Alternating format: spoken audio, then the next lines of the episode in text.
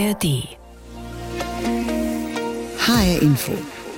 Das war das Thema heute Morgen.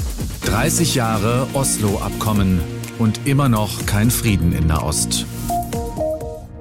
Ja, auf den Tag genau vor 30 Jahren wurde das erste Oslo-Abkommen zum Frieden zwischen Israel und den Palästinensern beschlossen. Beide Seiten erkannten einander das erste Mal offiziell an. Die Zwei-Staaten-Lösung die lag damals quasi in der Luft. Eine ganze Generation damals dachte sich, endlich wird es Frieden geben in der Region.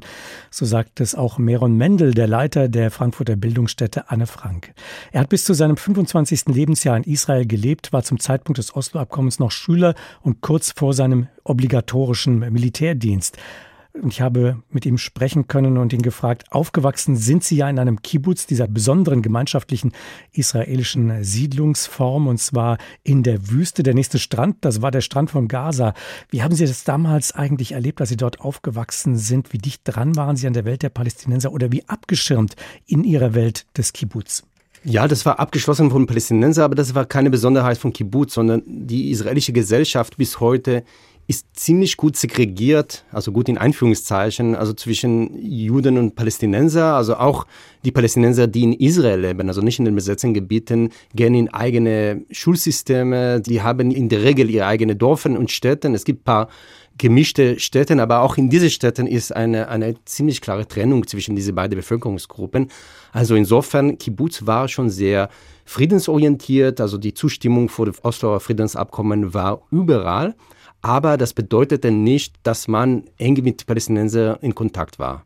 Sie haben an einen möglichen Frieden zwischen Palästina und Israel geglaubt, wie viele andere auch. Dann kam ja das Oslo-Abkommen, das diese Gefühle nochmal verstärkt hat, bestätigt hat.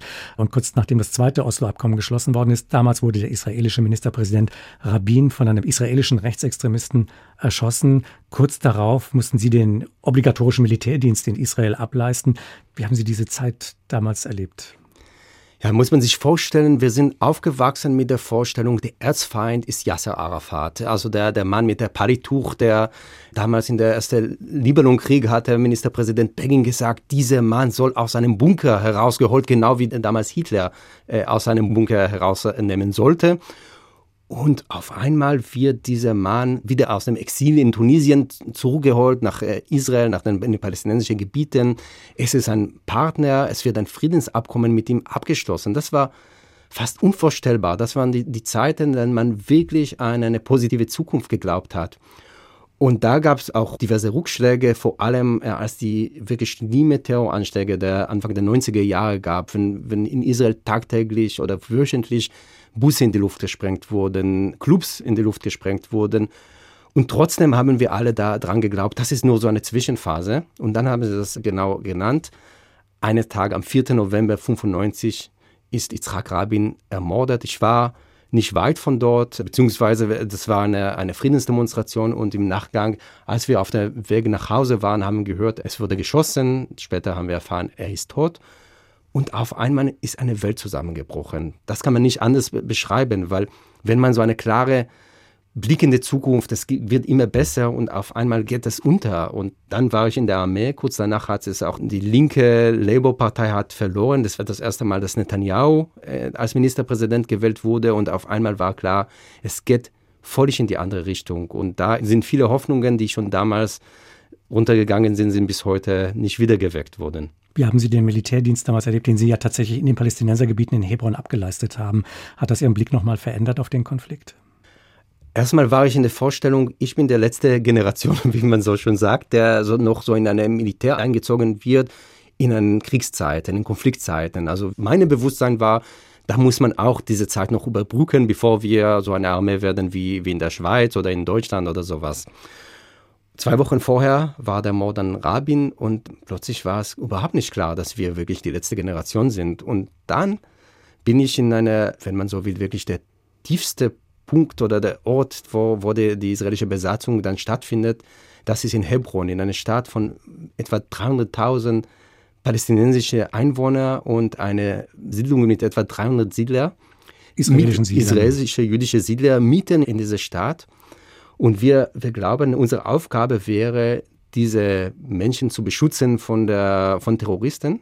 Und nicht, dass es keine Aufgabe war, aber unser Alltag als Soldaten bestand er drin, die palästinensische Zivilbevölkerung von den Siedlern zu beschützen. Also die Siedler, die sind religiös fanatisch bis heute und vielleicht sogar fanatischer.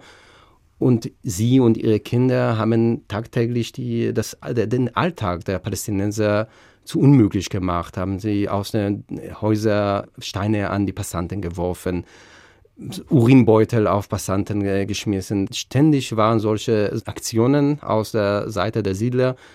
Und das war für mich, Sie haben es schon erwähnt, auch ziemlich behutet in einer Kibbutz aufgewachsen, eine Realität, die ich in meine schlimmsten Albträume nicht vorstellen konnte. Und dort haben Sie den heutigen Sicherheitsminister Israels Ben Gwir kennengelernt. Wie war das?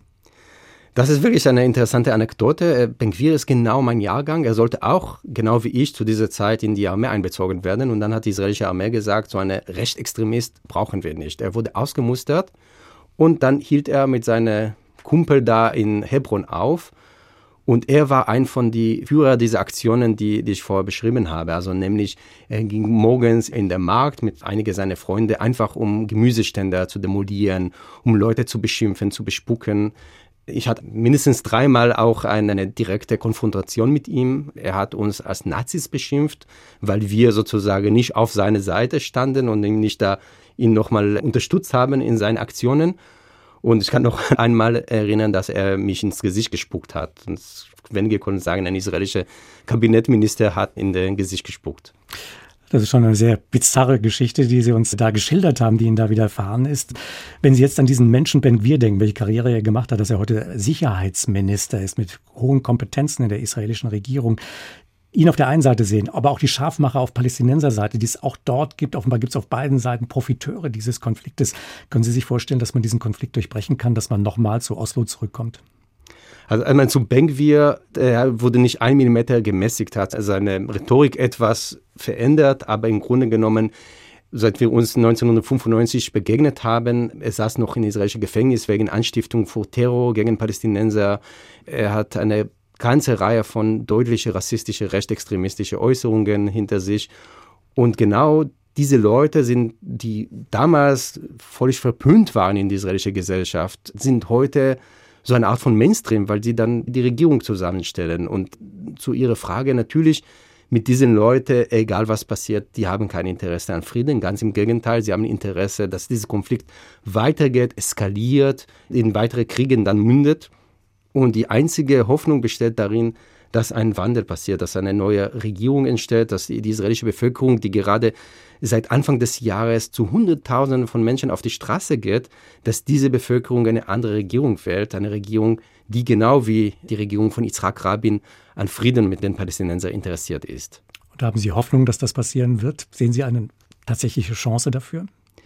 ja, wenn ich diese Energien auf die israelischen Straßen sehe, wenn ich dann mit, mit Menschen rede und sehe, was für eine Hartnäckigkeit und so starke Zivilgesellschaft dann in Israel sich zeigt in so eine positive Art und Weise. Ich kenne kein anderes Land, wo so viele Menschen über so lange Zeit, wir reden inzwischen über neun Monate, dass die Leute jeden Tag auf die Straße gehen das ist beispielslos. Also wenn in Israel etwa eine Million auf die Straße gehen, das wäre in Deutschland bedeutet, dass wir äh, auf den Straßen etwa acht bis neun Millionen Menschen zu sehen haben. Also das sind wirklich äh, unglaubliche Protestbewegungen, die da entsteht. Und wie diese Energie dann in Zukunft kanalisiert wird, ob diese Bewegung auch erfolgreich sein wird, um die zum großen Teil rechtsextremistische Regierung in Israel zu stoppen, das ist nicht nur eine Frage der Friedensprozess, sondern es ist eine existenzielle Frage von Israel. Wird Israel in Zukunft mehr eine Demokratie sein? Wird Israel in Zukunft noch ein sicherer Hafen für Juden weltweit, also diese Funktion erfüllen kann? Zum Frieden gehören immer zwei. Müsste derselbe Prozess auf palästinensischer Seite auch passieren? Also ich habe absichtlich bisher nicht über die Palästinenser geredet, weil als Israeli natürlich schaue ich erstmal auf die israelische Seite. Zumal, dass die Israelis hier die Mächtige sind. Also Israel ist ein Staat mit einer starken Armee, mit internationaler Unterstützung und von daher sehe ich Israel an allererster Stelle in der Pflicht, die Hand zu strecken an die Palästinenser und auch wenn in der palästinensischen Autonomiegebiet Fundamentalismus beispielsweise in der Hamas-Regierung dominiert und auch wenn viel Korruption da gibt, doch ist die Aufgabe Israel hier zu zeigen, wir sind der Partner für Frieden, wir sind daran interessiert und wir sind bereit, auch schmerzhafte Kompromisse einzugehen, um diese Frieden zu erreichen. Der 13. September 1993. Das war ein Tag der Hoffnung auf Frieden im Nahen Osten. Damals wurde vor dem Weißen Haus in Washington, D.C. das erste der sogenannten Oslo-Abkommen unterzeichnet. Ziel war eine Zwei-Staaten-Lösung, ein Palästinenserstaat und eben der Staat Israel beide in friedlicher Koexistenz nebeneinander. Die Abkommen sollten zunächst den Weg hin zu einer immer größeren palästinensischen Autonomie regeln, doch von der damaligen Hoffnung ist nichts mehr übrig geblieben. Der Friedensprozess gilt als tot. Die Zwei-Staaten-Lösung ist in weiter Ferne. Also ganz anders die Stimmung als damals vor 30 Jahren. Das war ein Moment der Weltgeschichte am 13. September 1993. Zwei Erzfeinde reichten sich die Hand. Yasser Arafat, der Chef der palästinensischen Befreiungsorganisation PLO, und Yitzhak Rabin, Israels Ministerpräsident. Damals wurde das erste der sogenannten Oslo-Abkommen unterzeichnet, die so heißen, weil die komplizierten Verhandlungen darüber in Oslo stattfanden. Der 13. September 1993 war ein Tag der Hoffnung auf Frieden in Nahost, auf ein Ende der Besatzung und einen palästinensischen Staat in guter Nachbarschaft zu Israel. Auch diese Bundesregierung ist davon überzeugt, dass die verhandelte Zwei-Staaten-Lösung noch immer die beste Option für Frieden und Sicherheit von Israelis und Palästinensern gleichermaßen ist. Die Zwei-Staaten-Lösung hält auch die Bundesregierung und Außenminister Annalena Baerbock immer noch für die beste Idee im Nahostkonflikt. Dabei war der Friedensprozess zwischen Israelis und Palästinensern schon bald nach den Oslo-Abkommen am Ende. Zwar wurden zunächst noch weitere Abkommen unterzeichnet, doch die großen Fragen sind bis heute ungeklärt. Die genauen Grenzen, die Frage des Status von Jerusalem und die Zukunft von Millionen palästinensischen Flüchtlingen und Vertriebenen in den Jahren nach der Gründung des Staates Israel. Und dann wurde 1995 mit Yitzhak Rabin der israelische Ministerpräsident ermordet, der für den Frieden stand. Zuvor war er von der Opposition als Verräter beschimpft worden. Und auch auf palästinensischer Seite gibt es bis heute die, die den Staat Israel nicht anerkennen. Gruppen wie Hamas und islamischer Dschihad. Im Jahr 2000 brach die zweite Intifada aus mit palästinensischen Terrorangriffen, mit massiven israelischen Militäreinsätzen, mit tausenden Toten auf beiden Seiten. Yossi Beilin war 1993 stellvertretender israelischer Außenminister und hat die Oslo-Abkommen mitverhandelt. Für ihn ist es ein Erfolg von Israels Premier Netanyahu und seinen rechten Regierungen, die Oslo-Abkommen, die für eine Übergangszeit gedacht waren, zu einem Dauerzustand zu machen. Our role is not to artificially keep in life the Oslo Agreement. Unsere Aufgabe ist es nicht, die Oslo-Vereinbarungen künstlich am Leben zu halten soll eine Zwischenvereinbarung für fünf Jahre 30 Jahre lang gültig sein? Für Israel, für den jüdischen Staat, für den Zionismus ist das ein Desaster. Das ist ein kurzsichtiger Erfolg. Bailin wirbt inzwischen für das Modell einer Föderation zwischen Israel und einem palästinensischen Staat. Diana Butu, eine palästinensische Juristin, die an der US-Elite-Universität Harvard lehrt, kommt zu einem anderen Schluss. Für sie sind der starke Ausbau der Siedlungen im Westjordanland in den letzten Jahren und die israelische Besatzung das größte Hindernis für eine Zwei-Staaten-Lösung. Sie plädiert deshalb für einen Staat mit gleichen Rechten für alle. I don't think that we should have a system in which people are given superior rights than others. Ich glaube, wir sollten kein System haben, in dem einige mehr Rechte haben als andere. Ist das das Ende des Zionismus? Ja, das sollte es sein. Der Zionismus war für die Leben der Palästinenser sehr schädlich und für den ganzen Nahen Osten. Das sollte zu einem Ende kommen. Das ist Rassismus. Auch wenn vom Oslo-Friedensprozess nichts mehr übrig geblieben ist, die Abkommen prägen den Nahen Osten bis heute. Jan-Christoph Kitzler berichtete für HR Info das Thema an diesem Morgen. 30 Jahre Oslo-Abkommen und immer noch kein Frieden im Nahen Osten. HR Info, das Thema. Diesen Podcast finden Sie auch in der ARD Audiothek. Der Nahostkonflikt zwischen Israel und den Palästinensern heute vor 30 Jahren war ja die Hoffnung groß, dass dieser Konflikt ein für alle Mal beendet ist. Am 13. September 93 wurde das erste Oslo-Abkommen unterzeichnet. Heute gilt der damals eingeleitete Friedensprozess als gescheitert. Ich habe heute Morgen mit Steven Höfner gesprochen. Er leitet das Auslandsbüro der Konrad-Adenauer-Stiftung für die palästinensischen Gebiete in Ramallah. 30 Jahre ist das erste Oslo-Abkommen also alt. Ähm, Sie führen ja regelmäßig Umfragen in der palästinensischen Bevölkerung durch. Was denken die Palästinenser heute über Oslo? Ist das überhaupt noch im Bewusstsein? Also das System von Oslo muss man zunächst erstmal verstehen, ist eng verknüpft derzeit mit dem Präsidenten Abbas und seinem politischen System. Und wir haben heute eine neue Umfrage veröffentlicht, laut der über 80 Prozent der Bevölkerung Abbas und dieses System abgelöst sehen wollen. Und wir haben noch eine andere interessante Kennzahl, nämlich dass über die Hälfte, 52 Prozent der Bevölkerung, die, die palästinensische Autonomiebehörde abschaffen wollen. Und die palästinensische Autonomiebehörde ist eigentlich der Ausdruck von Oslo. Sie wurde geschaffen in den Oslo-Vereinbarungen als quasi Regierung für die Palästinenser.